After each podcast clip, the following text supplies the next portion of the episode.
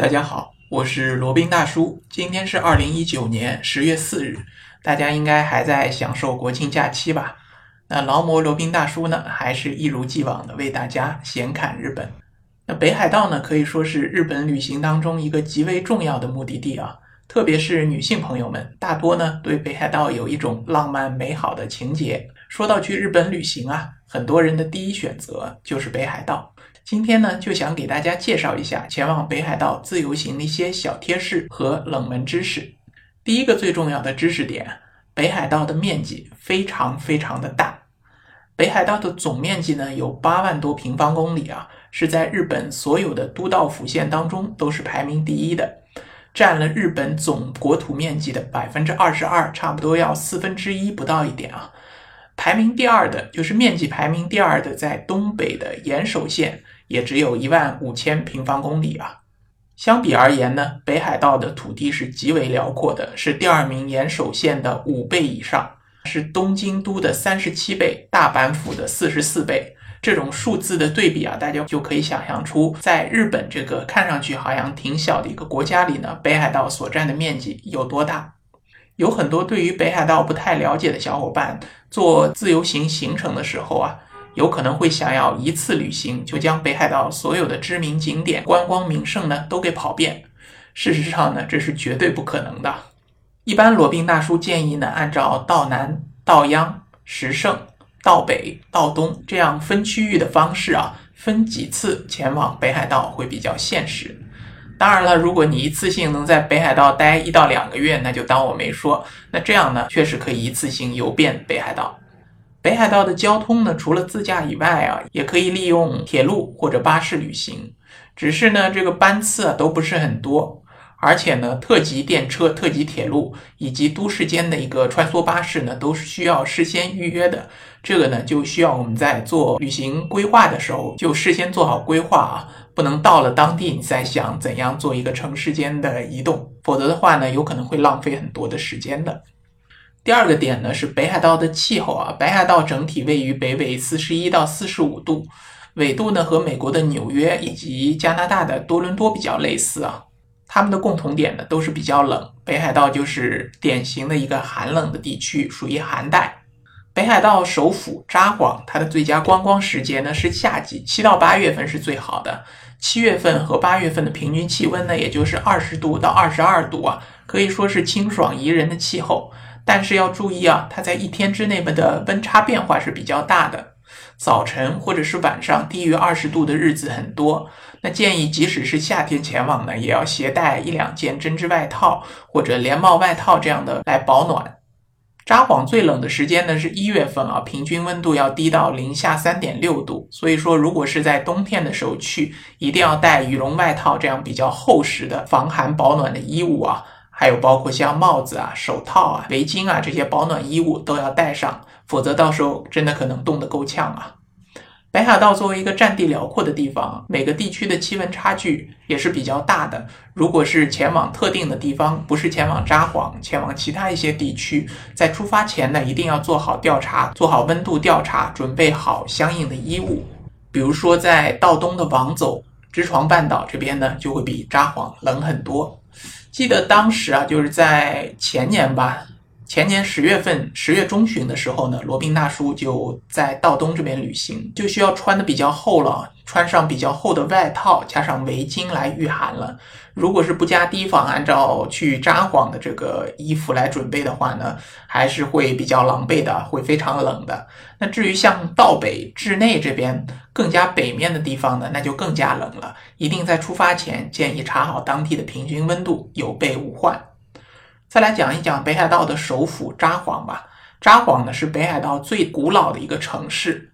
它是在1869年明治维新期间呢，将原本是在北海道一片荒野的这个地方啊，规划成一个大城市啊，规划成一个大的都市。它的规划理念呢，有点像京都这样的，整个街道路线呢都是整齐划一的网格状的。整个札幌市呢，它都是一个从平地上规划起来的城市，呃，所以城市规划做得非常的规整啊。北边呢是政府机构，南边呢是住宅和商业用地，东面呢是工厂地区。当中有一个非常著名的大通公园呢，它是横亘于东西之间啊，隔开南北，是作为一个南北之间的防火线。天干物燥，发生火灾的时候，可以作为一个防火带。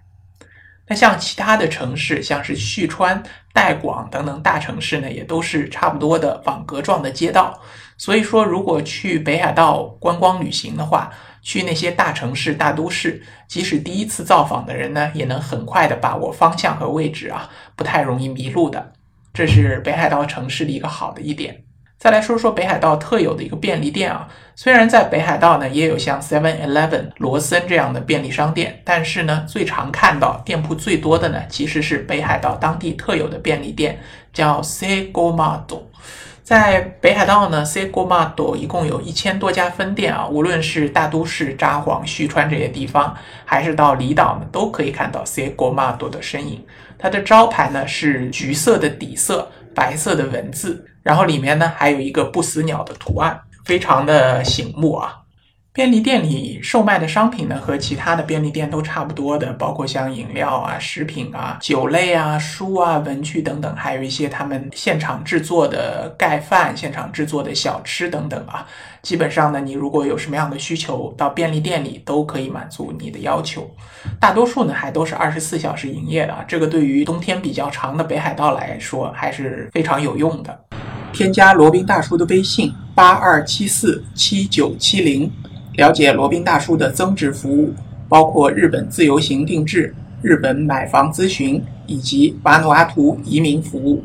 那再来说说北海道的美食吧。北海道的美食可以说是大名鼎鼎啊，也可以说呢是冠绝日本了。基本上像农产品、像食品、像海鲜这样的产品，如果打上一个标识啊，是来自于北海道呢，价格就会比产自日本其他地方的要更贵上一筹。因为北海道的土地广阔，所以说呢，各地的特色美食和各地的名产的食物呢，都各有不同，各有侧重。像是沿海地区的城市，像是函馆、小樽、川路、王走、知床等等沿海地区的城市呢，主要主打的是海鲜料理，海鲜。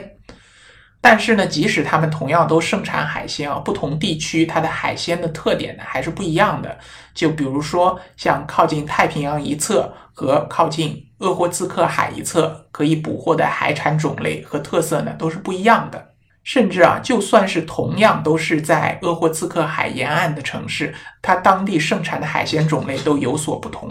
像是在道南的函馆，它的名产呢就是乌贼。小樽呢是盛产虾菇，也就是皮皮虾，还有海胆。川路呢比较盛产秋刀鱼。往走知床半岛这边呢盛产鲑鱼，也就是我们说的三文鱼。所以说到各个地方呢，建议品尝一下各地盛产、各地比较有名的这些海鲜、有名的这些食物啊，绝对是不虚此行的。像石胜地区啊，一般都是内陆名产，它的牛奶产品非常的丰富，乳制品非常的丰富，像是黄油啊、奶酪啊、酸奶啊等等，都是口味绝佳。如果去石胜地区呢，一定要去尝一尝的。还有呢，就是像美英、富良野，还有石胜，也是以小麦而著名的。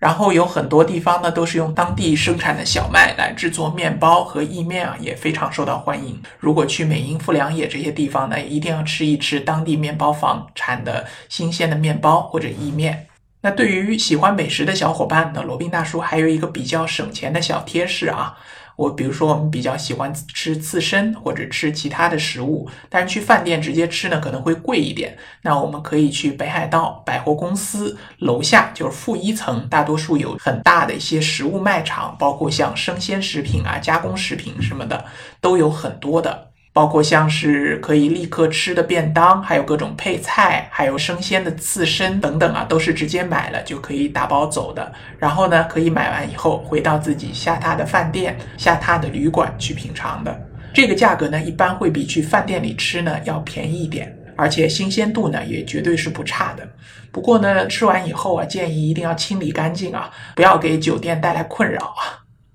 还有一个小贴士呢，是针对打算自驾北海道的小伙伴的。北海道的广阔天地之间呢，也栖息着无数的野生动物啊。经常会发生自驾的车辆撞到野生动物这样的交通事故。所以说啊，去北海道如果是自驾旅行的话，一定要注意不要撞到这些野生动物。我们经常在路边也会看到“小心飞奔而出的动物”这样的看板啊，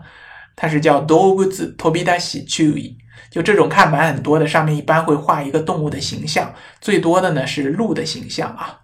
还有狐狸的形象也挺多的，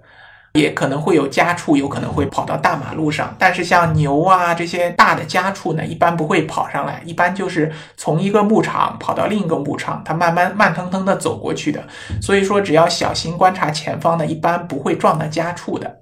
那对于这种野生动物，特别就是梅花鹿啊，就一定要当心了。梅花鹿呢，属于跑得比较快，也是比较活泼的一种动物啊，经常会突然冲出来，冲到道路上。所以开车的时候呢，一定要注意车速，然后注意道路两旁的状况啊，小心不要撞到。撞到这种野生动物，把它撞死了呢，也很麻烦的。你一定要守在当地啊，否则到时候惹上官司可就麻烦了。而且呢，很容易把车辆撞坏的，到时候把你这个自驾行给搞砸了，也是非常麻烦的一件事情。在北海道呢，狐狸也是非常常见的，当地的品种应该是叫赤狐。这种小狐狸呢，有可能会找不到吃的，会向路人啊要求一些投喂的食物。我们在观光景点经常会看到的。